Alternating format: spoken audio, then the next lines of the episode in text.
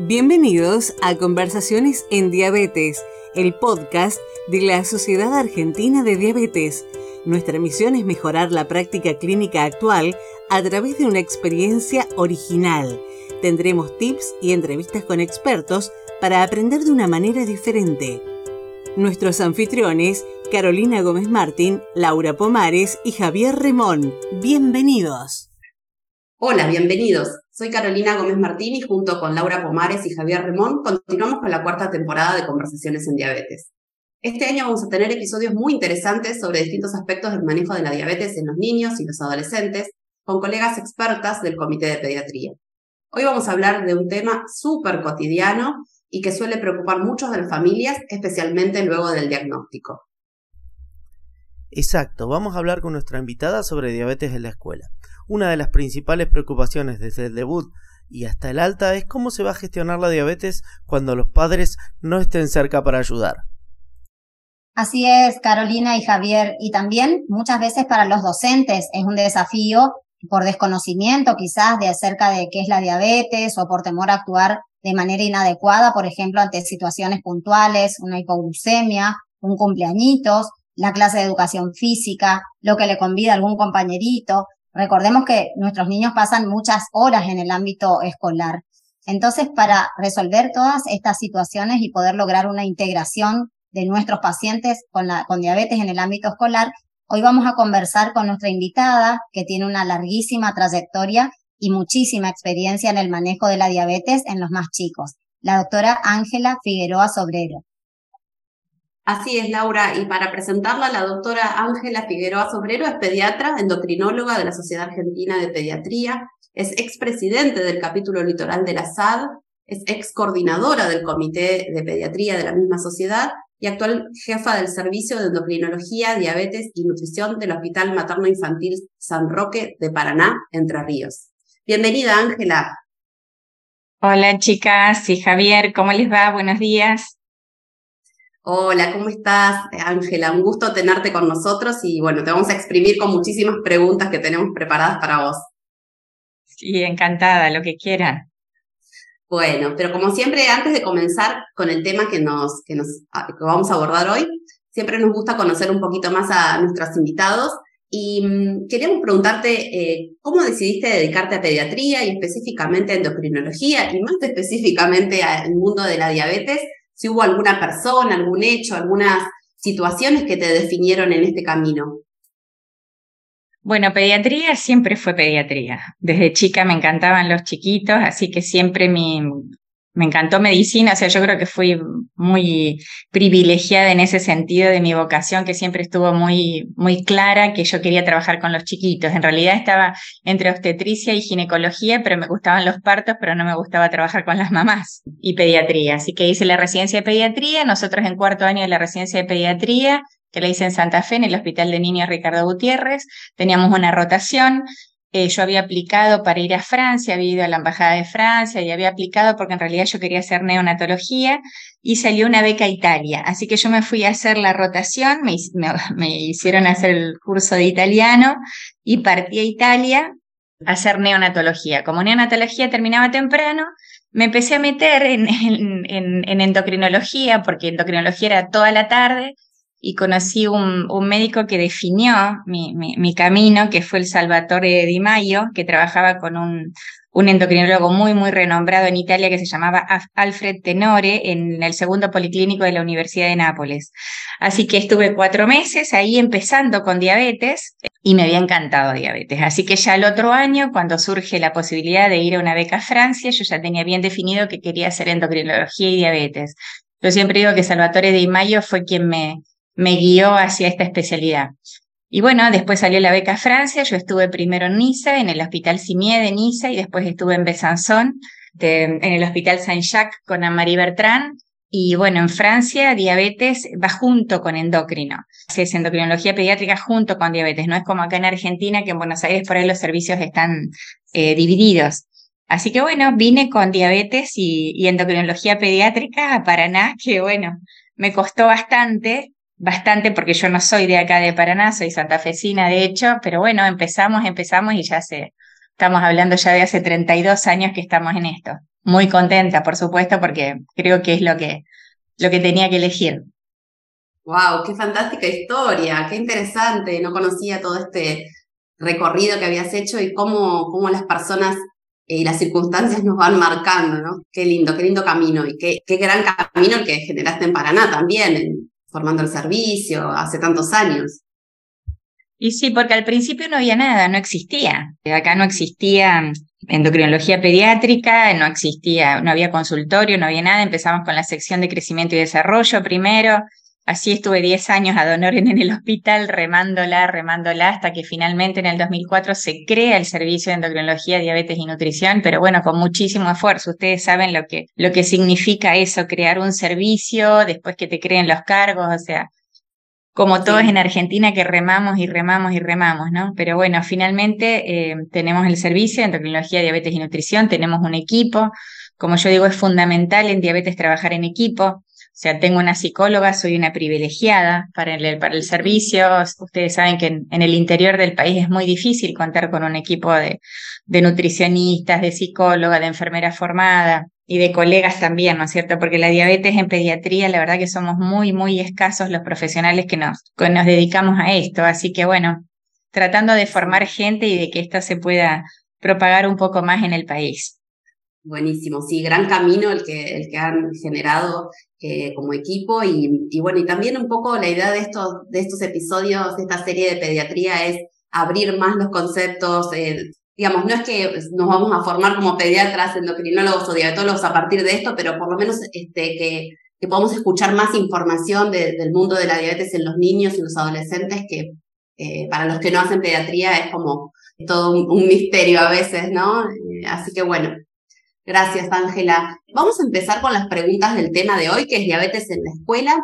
Y mm, como mencionaba hace un ratito Javier, eh, ya cuando se diagnostica a un niño con diabetes, eh, y apenas tiene que salir de la internación, eh, uno de los temas a plantear es cómo se va a manejar en la escuela. Contanos si te parece, cómo hacemos, qué le decimos, cómo lo comunica a sus amigos, a sus docentes. Es importante que desde el primer día su entorno en la escuela sepa que el niño tiene diabetes Claro, nosotros trabajamos mucho y hemos publicado dos trabajos en eso de lo que es el afrontamiento en el debut. Ustedes saben que, em, digamos, si el afrontamiento es, usamos herramientas saludables para afrontar el diagnóstico, ese chico va a andar mucho mejor que aquel chico que oculta y que tiene herramientas no saludables para afrontar la enfermedad. O sea, nosotros, como les conté recién, tratamos de, eh, sobre todo en el ambiente hospitalario, entramos en equipo, o sea, así como entro yo en terapia, entra la psicóloga, entra la nutricionista, entra la enfermera, entonces, y trabajamos mucho con los papás.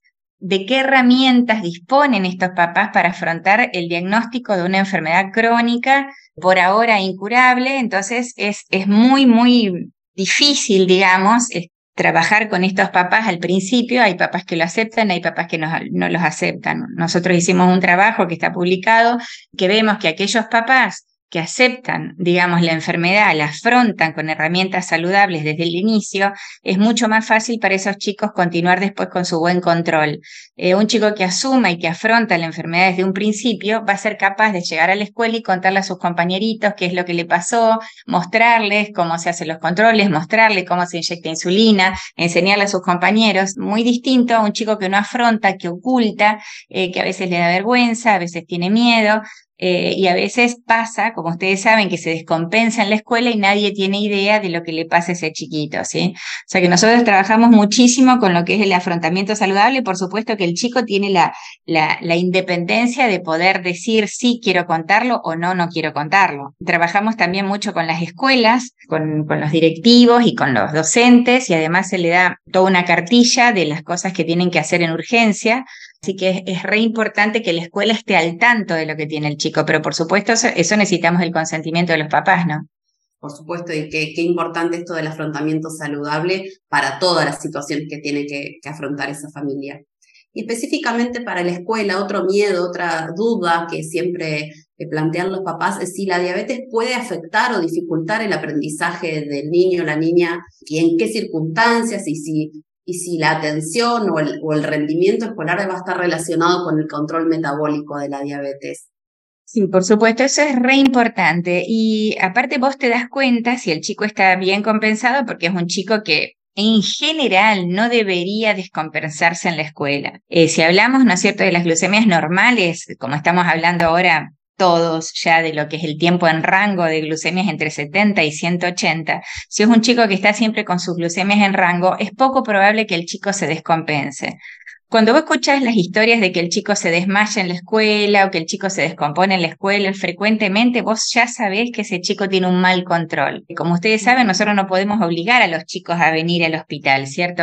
En general, nosotros tratamos de, manejar esto como si fuera la copa de leche. O sea, el chico que viene todos los meses a retirar los insumos y todos los meses tiene control, pero sabemos que hay chicos que pasan seis, siete meses, ocho meses, bueno, ni hablar ahora en pandemia, igual hicimos mucha teleconsulta, digamos digamos, eh, que pasan muchos meses sin control y ese chico lo más factible es que esté descompensado y eso lo manifiesta en la escuela. Ustedes saben que lo que puede pasar en la diabetes, las descompensaciones son ya sea la hipoglucemia, sabemos que la hipoglucemia disminuye la flexibilidad mental, disminuye la planificación, disminuye la toma de decisiones, la atención a los detalles, la respuesta rápida y también, bueno, la hiperglucemia disminuye la energía y también afecta la cognición.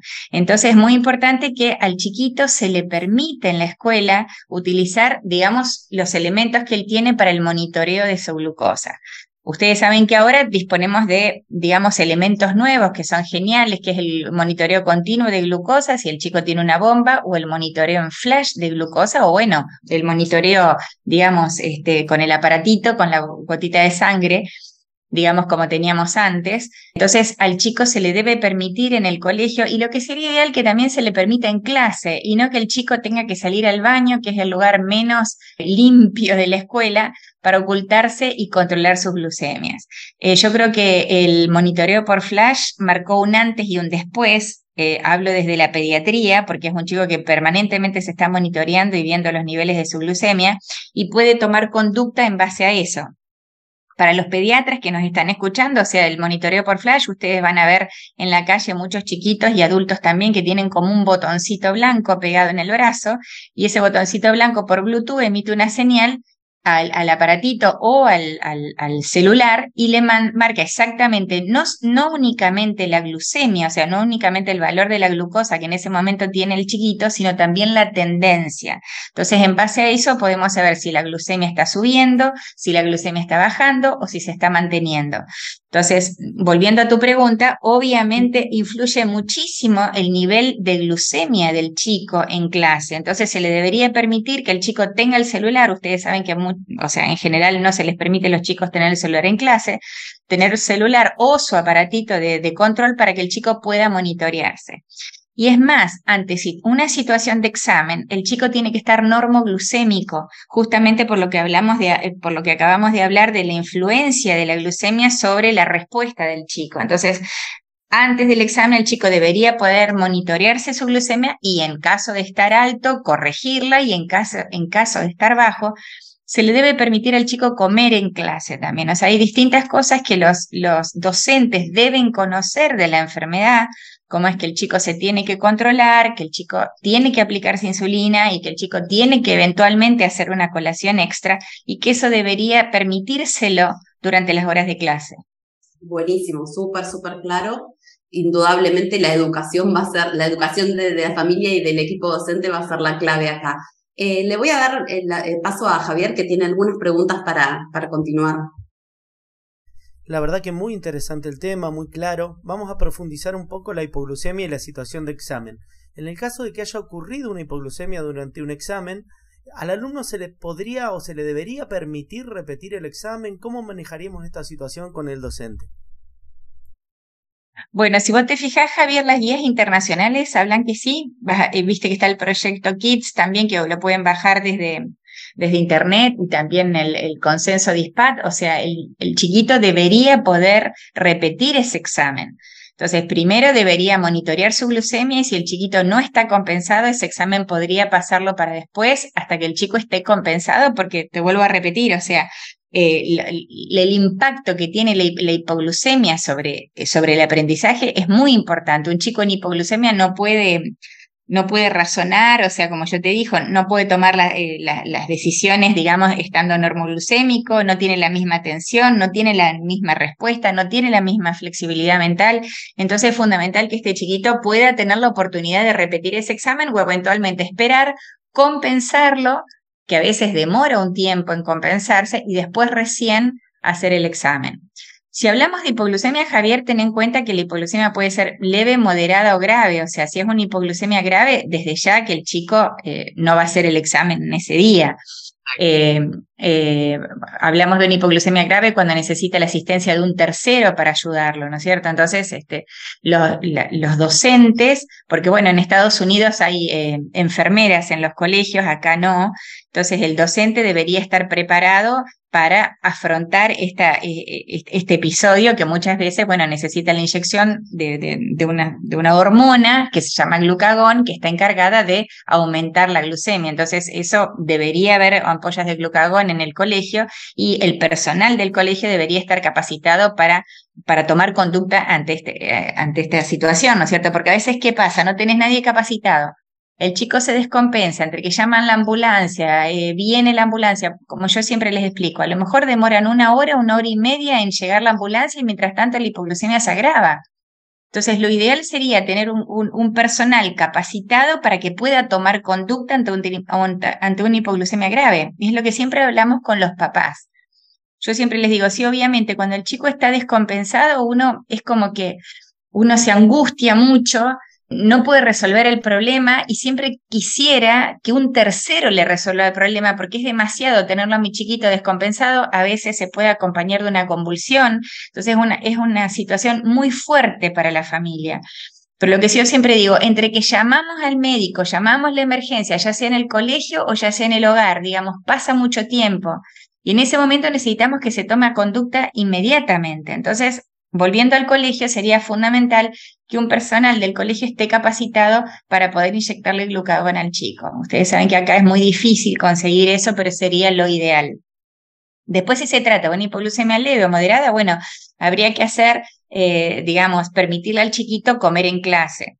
Y otra cosa que yo también digo, cuando tienen una hipoglucemia, eh, toca el timbre del recreo, por ejemplo, y el chico está con hipoglucemia y no tiene nada dulce, no tiene un jugo, por ejemplo, antes teníamos las tabletas de glucotem, ustedes saben que eran 4 gramos de glucosa por pastilla, ahora lamentablemente no las tenemos más. Entonces llevamos un juguito de una determinada marca, digamos que tienen que tener en la mochila. Si el chico no tiene eso de rescate para la hipoglucemia, tiene que hacer la cola del, del, recreo hasta que llega a la cantina y se puede comprar y si tiene una hipoglucemia se agrava. Entonces eso tener en cuenta que el chico siempre tiene que tener en la mochila digamos, el elemento de rescate de su hipoglucemia. O eventualmente en la cantina también tiene que tener prioridad el chico con diabetes para adquirir el elemento que sea dulce, o hablamos de juguitos, ¿no es cierto?, para, que aumente la glucemia. Perfecto, la verdad que clarísimo, es una gran ventaja que la escuela esté preparada y que pueda ayudar a gestionar la diabetes y principalmente en hipoglucemias. Ya cambiando de tema, te voy a contar una anécdota personal. La verdad que una familia conocida eh, tuvo el diagnóstico de su hijo con diabetes, lo afrontaron muy bien, el manejo era muy correcto, inclusive la escuela, con las mediciones de glucemia, la, la corrección según los alimentos, y acá se generó algo que a mí en lo particular me generó mucho malestar. Los padres de los compañeros refirieron como una dificultad o como un problema que esto se realizara durante las horas de clase, totalmente en contra de lo que venimos diciendo que sería lo ideal. La escuela la verdad que lo manejó como pudo, citó a los padres, trató de mediar. Eh, ¿Cómo hubiera sido, según tu opinión, el manejo ideal de esta situación? Mira, yo creo que lo más importante es el diálogo y el conocimiento, ¿viste? O sea, em, la gente le tiene miedo a lo desconocido. Incluso, no sé si te ha pasado que a veces dicen la diabetes contagia y está el chico en el colegio, ¿viste? Y, explicándole a sus compañeritos y los compañeritos evitándolo porque tienen miedo que lo contagien. O sea, yo creo que en esto hay mucho desconocimiento. Eh, entonces, eh, lo ideal sería hacer una reunión de padres, explicarles en qué consiste la enfermedad, explicarles cuáles son los, digamos, la vida diaria del chico, cómo se tiene que controlar, cómo se tiene que inyectar. O sea, yo creo que teniendo el conocimiento, digamos, e, es mucho más fácil. O sea, la gente le tiene miedo a lo desconocido y sobre todo, digamos, lo mismo en un cumpleaños, por ejemplo. Yo le digo a la mamá, bueno, vos pensá que, eh, no sé, hay, clases de 40 alumnos, vienen 40 chicos y la mamá del cumpleaños a lo mejor no va a tener en cuenta que ese chico tiene que tener que tomar una gaseosa light, por ejemplo, que tiene que tener algo dulce de rescate, o sea, siempre que tenga su pack para, entre comillas, molestar lo mínimo a la persona, digamos, porque por ahí, viste, la gente está muy ocupada y no, como que no tiene tiempo, no se hace tiempo. Eh, entonces a los papás ayudarlos un poquito con eso, con que vaya con su pack para el cumpleaños y si es en, el colegio, por ahí se puede hacer una reunión de papás. Nosotros por ahí eh, vamos al colegio, charlamos con los compañeritos, charlamos con el docente, les explicamos un poco de qué se trata y, y con eso hemos tenido muy buena experiencia, pero siempre desde el conocimiento, no desde la imposición, ¿no es cierto? Siempre explicarles en qué consiste eso eh, en qué consiste la hipoglucemia, en qué consiste la hiperglucemia, por qué el chico se tiene que controlar y con eso mm, hemos tenido muy buenos resultados. Por supuesto que hay de todo, Javier. Vos sabés que en este momento hay muchos chicos que tienen que, que pasan, digamos, lo que es el tema bullying, o sea, a veces los cargan mucho, eso vos sabés que eso tiene un fuerte impacto en la autoestima. Entonces, bueno, hay que apoyar a estos chicos y hay que darle conocimiento al grupo escolar y a los compañeros y estar siempre permanentemente atentos a esta situación. Perfecto, quedó muy claro que la información es el camino para resolver todo este tipo de situaciones. Le voy a dar el pase a Laura para que continúe con la charla. La verdad que agradecerte muchísimo tus tan claras respuestas. Gracias, Javier. Gracias, Ángela. Súper interesante todo lo que nos estás contando y realmente es lo que es lo que viven los pacientes pediátricos el día a día de, de afrontar la escuela y afrontarla con total éxito como, como bueno, cualquier otro niño de, de la edad. Eh, yo te voy a preguntar algunos aspectos prácticos. Vos mencionaste que se le debería permitir a este niño o niña con diabetes comer algo en el aula. Eh, imagino que no es que van a ir a comer a cada rato, sino ante determinados síntomas o ante la presencia de una hipoglucemia. Contame, Ángela, ¿qué debería tener el niño en la mochila eh, por si está en el medio de una clase y tiene síntomas y por ahí quizás tiene eh, la suerte de tener un sensor, se escanea y le da un poco bajo. Eh, bien práctico, ¿qué debería ponerle la madre a ese niño? Si ya es un adolescente, ¿qué tiene que llevar en la mochila? Eso que vos decís del sensor, Laura, es re importante. Yo creo que la meta nuestra desde el Comité de Pediatría y la mía particularmente desde mi provincia, yo creo que lo ideal sería que todos los chicos tengan un monitoreo por flash, que todos los chicos, que no haya diferencia entre unos chicos que se hace una gotita de sangre, vos sabés que hay una diferencia grandísima entre hacerse cuatro o cinco controles por día y estar mendigando las tiras reactivas a un chico que se, se monitorea 15, 16 o 20 veces al día, o sea, no, hay comparación. Y vos también lo sabés por el control metabólico. O sea, creo que tendría que ser historia antigua el control en sangre, digamos únicamente, con cuatro tiras por día o cinco eh, tiras por día. Eso hay una inequidad impresionante en nuestro país con eso. Y nosotros estamos trabajando fuertemente para que todos los chicos puedan tener el monitoreo, digamos, aunque sea por flash.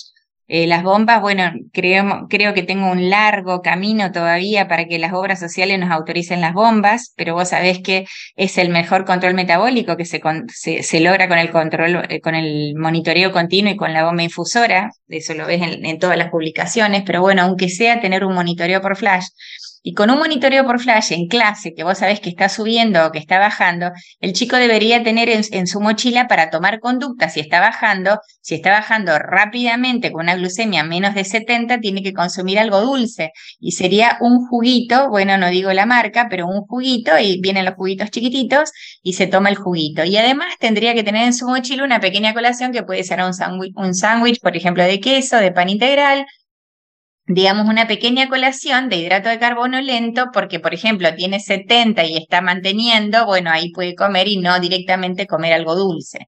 Em, entonces, bueno, sería su pequeña colación, digamos, y algo dulce. Siempre tiene que haber algo dulce de rescate.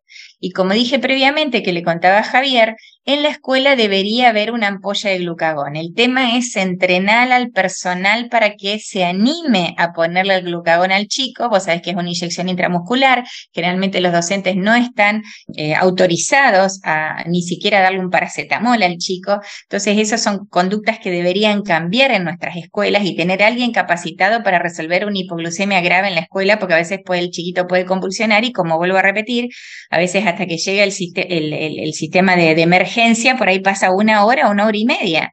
Hay que tomar conductas. Una hipoglucemia un cuadro grave que hay que resolverlo. Una hipoglucemia grave hay que resolverla en el momento. Entonces, en la mochila, las cosas dulces y su pequeña colación de hidrato de carbono, y en la heladera del colegio debería haber glucagón.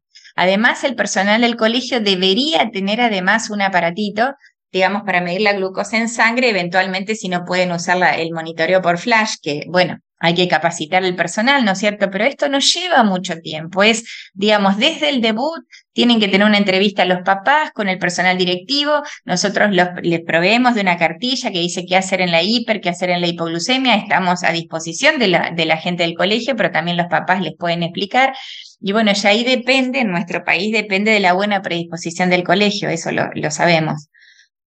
Perfecto, perfecto, Ángela. Y me estoy imaginando que realmente cada niño después del debut, y bueno, con cada niño va a una escuela diferente, eh, deberían armar o deberíamos armar quizás desde la sociedad un circuito logístico de, de qué hacer si, por ejemplo, es un niño pequeño y como vos mencionás, eh, por ahí tiene la suerte de tener un monitoreo continuo de glucosa, pero por ahí si tiene, si se tiene que medir capilar y es muy pequeño, es determinar quién le va a medir eh, y bueno, se va a saber qué hacer con todo esto que nos estás contando.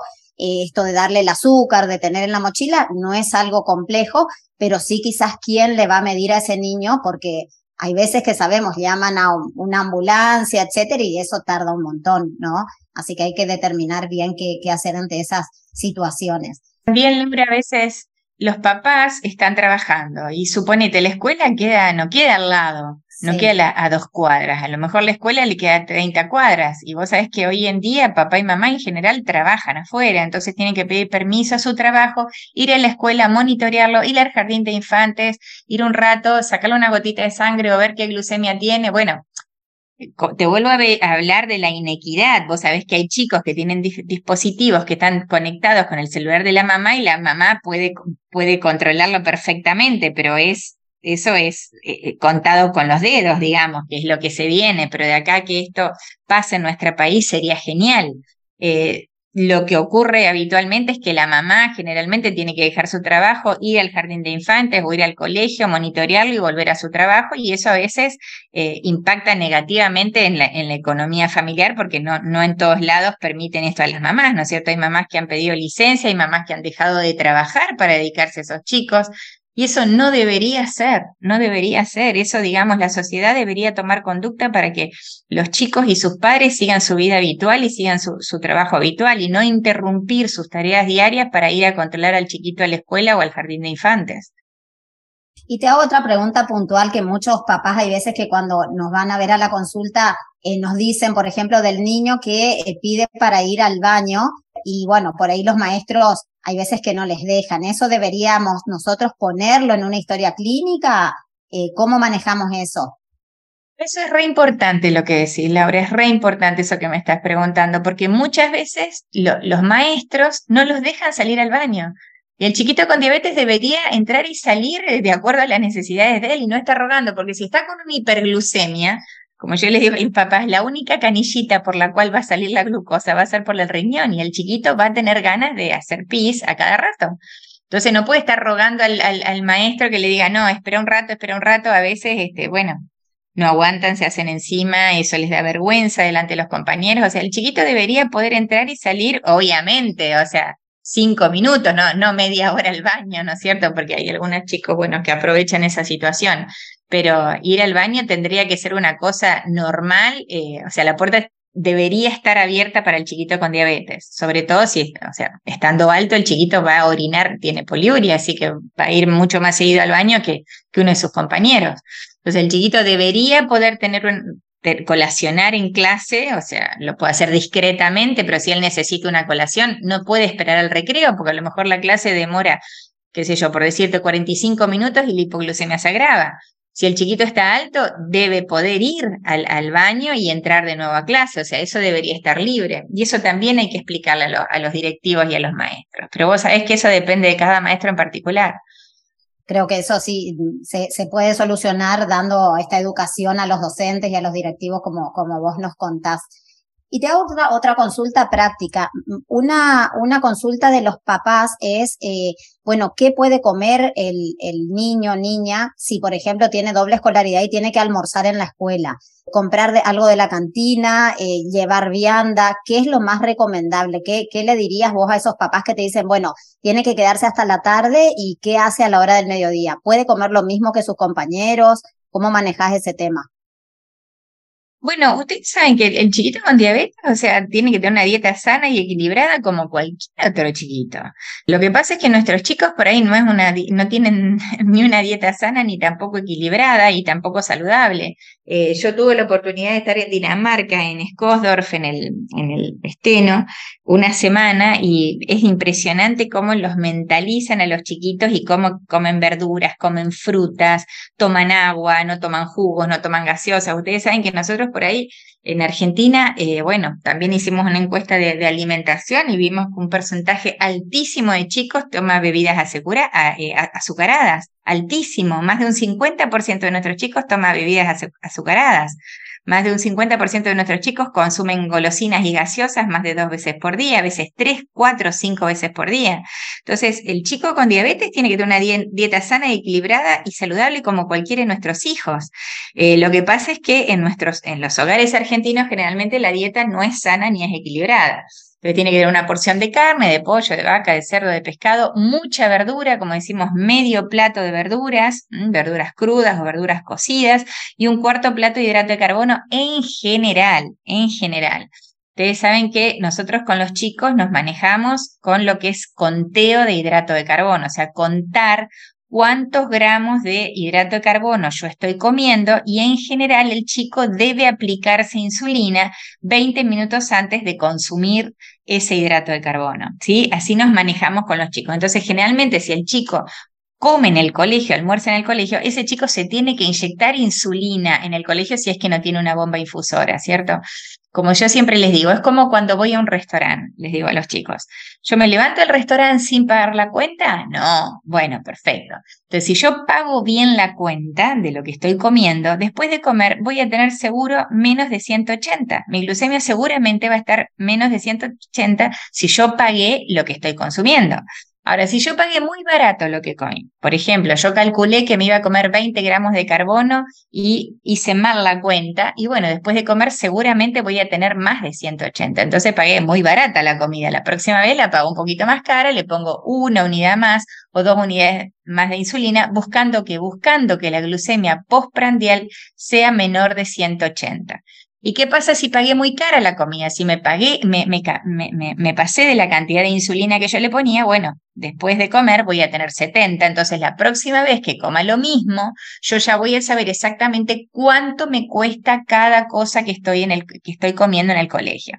Entonces, generalmente lo que hacemos es les preparamos una dieta estándar, como yo te digo, no es nada, no tiene, no tiene nada de, para evitar, pero sí tiene que ser saludable. Te vuelvo a repetir, o sea, muchas veces hay exceso de azúcares en la dieta de nuestros chicos y eso es lo que tratamos de evitar, no solamente en el chico con diabetes, sino en el chico en general.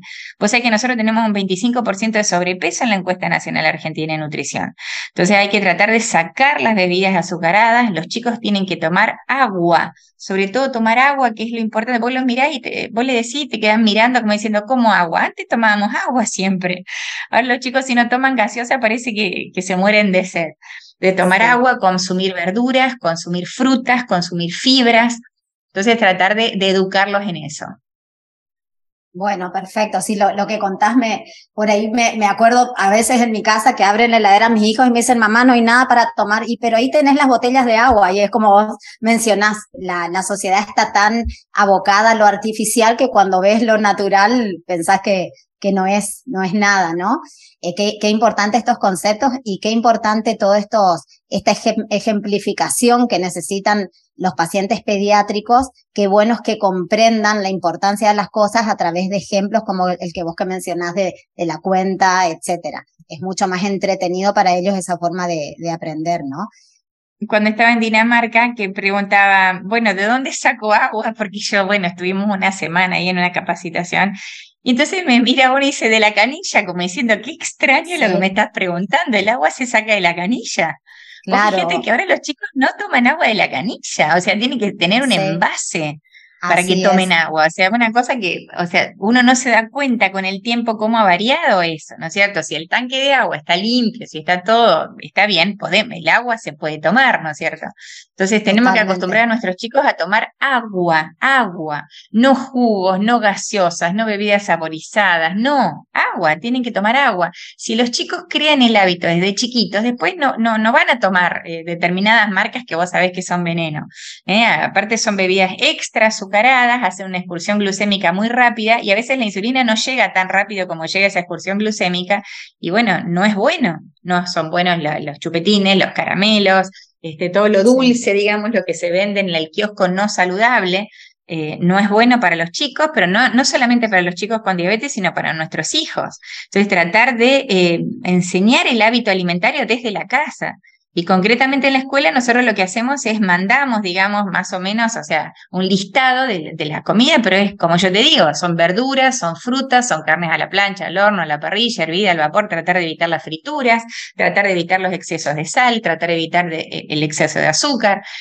Y también, Laura, tener en cuenta los cumpleaños, ¿viste? En el cumpleaños, como yo decía, eh, generalmente tratamos de, aconsejar al chiquito que coma cosas saladas que no le suban tanto. O sea, es que ahora con el tema económico, digamos, es muy difícil hacer un cumpleaños saludable con frutas y con, con este, los brochets de verduras y son realmente son cumpleaños que serían mucho más caros y generalmente ves chisitos, palitos, pororó eh, y hamburguesas, que esos son los cumpleaños nuestros. Entonces tratar de decirle a los chicos este, de que coman cosas más bien saladas dentro del cumpleaños si no hay otra cosa, como maní, palitos, ponerle eh, pororó, que es lo que dentro de la oferta del cumpleaños, porque si no el chico no disfruta o la mamá no lo manda al cumpleaños porque tiene miedo que se le suba. Entonces, que vaya al cumpleaños, termina el cumpleaños, si es muy chiquitito, la mamá lo controla y ahí lo corrige. Eso es eventual. Y aparte, el chico no es que tiene cinco cumpleaños por mes, ¿viste? De tanto en tanto va a tener un cumpleaños, de tanto en tanto puede oscilar sus glucemias por esas cosas que come, que yo diría esas porquerías que come, y bueno, y después tomar conducta, pero que el chico tenga su sociabilización igual que el resto de sus compañeritos, ¿no es cierto? No es que tiene que evitar ir a un cumpleaños porque se va a descompensar su diabetes por un cumpleaños. Si el chiquito está monitoreado, es muy poco probable que, que, se descompense, es muy poco probable. Totalmente, que tenga una, una vida social eh, normal. Bueno, Ángela, y mm, te quería hacer una, una última pregunta eh, en realidad más que pregunta, que nos cuentes qué, qué mensaje final te gustaría dejarnos. Sabemos que hay muchos proyectos educativos que se están implementando desde, desde la Sociedad de Diabetes y el Comité de Pediatría. ¿Qué mensaje final querés eh, dejarle a la audiencia? Bueno, básicamente que los chicos con diabetes tienen el mismo acceso a la educación que sus pares. O sea, un chico con diabetes no es, eh, no es distinto al resto y pueden ser lo que quieran, lo que quieran ser. O sea, ellos eh, dentro de sus proyectos pueden llegar a, a su sueño, cumplir sus sueños. Entonces, este, no es un chico diferente. Si es un chico que está bien controlado, puede llegar incluso hasta estar más capacitados a veces, ¿no es cierto? Porque son chicos que toman muchas responsabilidades de chiquitos. Entonces, no hacer diferente a estos chiquitos, ¿no es cierto? O sea, permitirles ser lo que tienen ser. Somos nosotros, desde la sociedad de diabetes, nosotros desde, desde los adultos, digamos, los que tenemos que colaborar para que el chico cumpla sus sueños. Bueno, muy, muy lindo el mensaje. Y bueno, Ángela, junto a Carolina y Javier, te damos las gracias por este ratito educativo. La verdad que muy interesante todo lo que nos contaste y seguramente hay un largo camino por recorrer, eh, no solo en la comunidad médica o científica, sino también en la comunidad educativa, ¿no? Hay un proyecto de Kids, eh, eso que no lo mencioné, desde el Comité de Pediatría, que está fundamentalmente Florencia Grabois y eh, un grupo de, gente del Comité de Pediatría que se está ocupando de un proyecto de educación a nivel escolar, que es muy, muy interesante y bueno, ojalá que eso llegue a todo, a todo el país. Perfecto. Bueno, después vamos a, a, indagar seguramente en algún otro podcast sobre estos proyectos que sirven mucho a nivel de, de la comunidad en general. Bueno, gracias Ángela, gracias Caro, gracias Javier. Seguimos con esta temporada de conversaciones en diabetes y los invitamos desde la Sociedad Argentina de Diabetes a escuchar los episodios anteriores y los próximos episodios de Conversaciones en Diabetes, el podcast de la Sociedad Argentina de Diabetes. Hasta el próximo episodio. Muchas gracias.